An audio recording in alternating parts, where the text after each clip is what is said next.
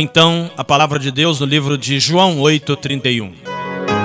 Jesus dizia, pois, aos judeus que criam nele, né? Que acreditavam em Jesus. Você acredita em Jesus? Pois é, o Senhor falava para aqueles que acreditavam. Se vós permanecerdes na minha palavra, verdadeiramente sereis meus discípulos. E no 32, se conhecer a verdade, a verdade vos libertará. Amigo, pensa bem. Eu falo uma mentira para você e você passa essa mentira para frente. E o outro passa para o outro. Aquela mentira, por tanto ser falada, ela começa a virar verdade. E assim, muitas pessoas vivem na mentira porque ouviram do bisavó, bisavô, passou para o avô, passou para a mãe, para você e vai para o filho e vai para o neto. Entende isso? Vai virando gerações de mentira, porque alguém falou lá atrás. A Bíblia vem nos mostrar a verdade e a libertação. Conhecereis a verdade e ela vos libertará. E Jesus diz que se crê em mim, você permanecendo na minha palavra, ou seja, obedecendo os mandamentos de Deus, verdadeiramente será meus. Então, queridos, a Bíblia, como eu falei no programa de ontem, é o nosso manual de instrução, é o que nos ensina a andar no caminho certo, nos ensina a viver. E temos também um lembrete que você, ser humano, sabe muito bem o que é certo ou errado. Você sabe, você faz o que é errado, mas você fica com a pulga atrás da orelha, porque você sabe que não é certo. Não é mesmo? Eu não canso de falar aqui no meu programa e dizer o seguinte: para cada ação, uma reação, para cada trabalho, um salário, e para cada pecado, um castigo. Poxa, mas Deus castiga? Não, é consequência. Olha você, mulher, que gosta de colocar chifre no marido, né? Gosta de estar traindo o marido. É bom trair, né? Pecado é gostoso, sim. Mas o inferno também é. E não vai ficar impune, não. Você, marido, que gosta de ter duas, três mulheres, pois é. É bom, né? Ter duas, três mulheres. É bom também queimar no fogo do inferno.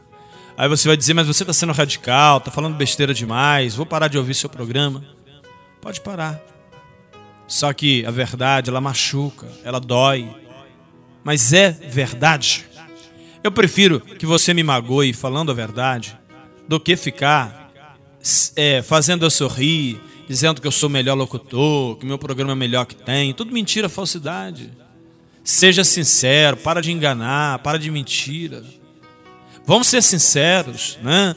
Se, se os pais e filhos marido e mulher se tratassem assim, iriam ficar com raiva por alguns tempos, depois voltaria de boa. Por quê? Porque não houve mentira, não houve falsidade. Nós precisamos falar a verdade. E aqui no meu programa, eu tenho um compromisso com Deus. Ser sincero com você. Eu não preciso ganhar ouvinte com mentira, com demagogia. Eu preciso ser sincero e verdadeiro. Gostou? Bem. Não gostou? Posso fazer nada. Poxa, Paulo, não gosto do seu programa porque eu gosto da coisa errada mesmo. Tudo bem. É um direito seu. Agora, eu sou obrigado a te avisar que você vai colher o que está plantando. Tudo que você está fazendo vai ser cobrado. E você vai ter um acerto de conta. Porque a conta chega. E quando a conta chega, como é que funciona? A conta chegou, tem que pagar. Se não pagar, o nome vai para o SPC, para o Serasa, fica com o nome sujo na praça. Então, meu amigo e minha amiga, cuidado, porque quando a conta chegar, você tem que pagar. Tá certo? Em nome de Jesus, vamos fazer uma oração e agradecer a Deus. Vamos lá? Eu e você. Poderoso Deus.